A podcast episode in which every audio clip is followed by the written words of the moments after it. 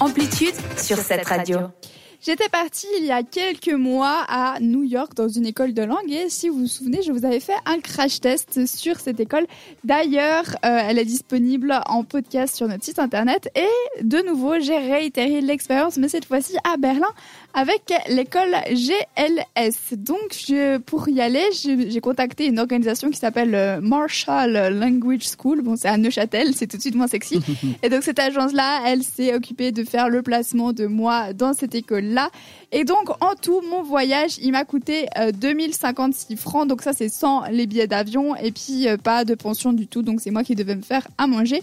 Donc, dans ce budget-là, ça comprend les 4 semaines de cours intensifs, donc environ 20 leçons par semaine, le matériel de cours et un studio qui est mis à ma disposition avec une kitchenette et tout ce qu'il faut euh, pour deux personnes. Donc pour y aller, d'abord, j'ai pas dû faire de test Covid, donc ça j'ai trouvé ça vachement chouette.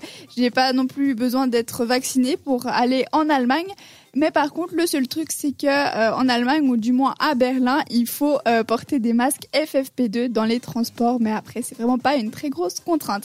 Par contre, pour l'école, ils étaient un petit peu plus stricts. D'ailleurs, j'ai été pas mal étonnée.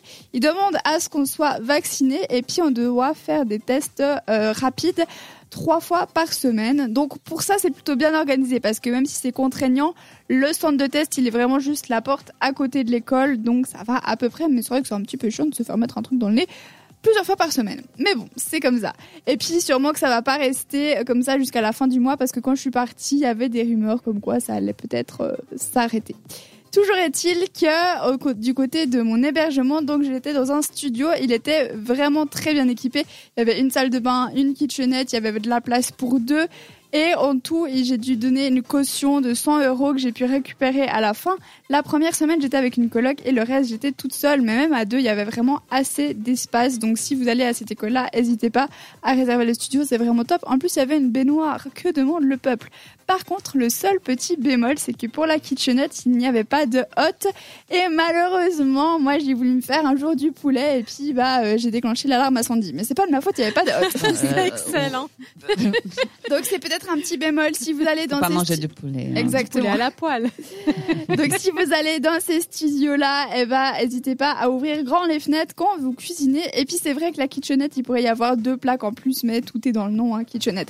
Le frigo aussi n'était pas non plus hyper grand. Heureusement que ma coloc se faisait pas à manger, sinon ça aurait été plus compliqué.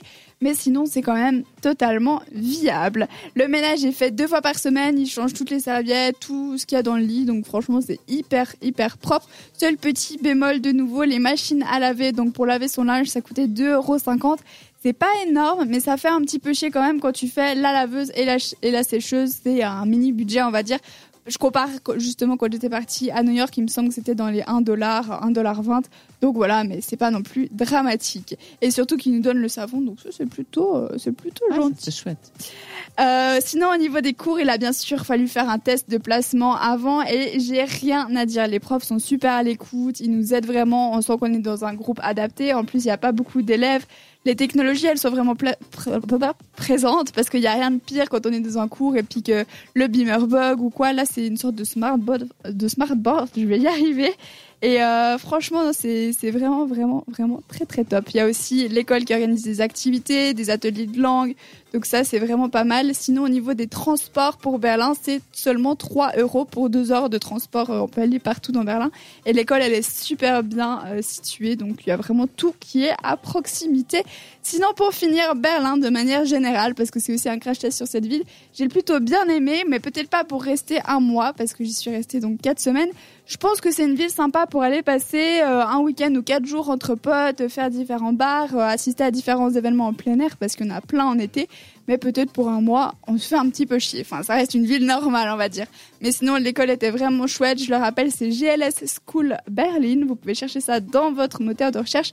Et pour l'organisation, pour les Suisses, c'était Marshall Language. C'est à Neuchâtel. N'hésitez pas à aller checker tout ça. On part direction Berlin. Non, je plaisante. On part direction la musique. Je tente l'humour. Merci Sandra d'avoir Bel essai, bel essai, bravo. On part direction Aleph Arben avec son titre Alright sur moi. cette radio. Participe à l'émission Écris-nous sur WhatsApp. au 078 700 400.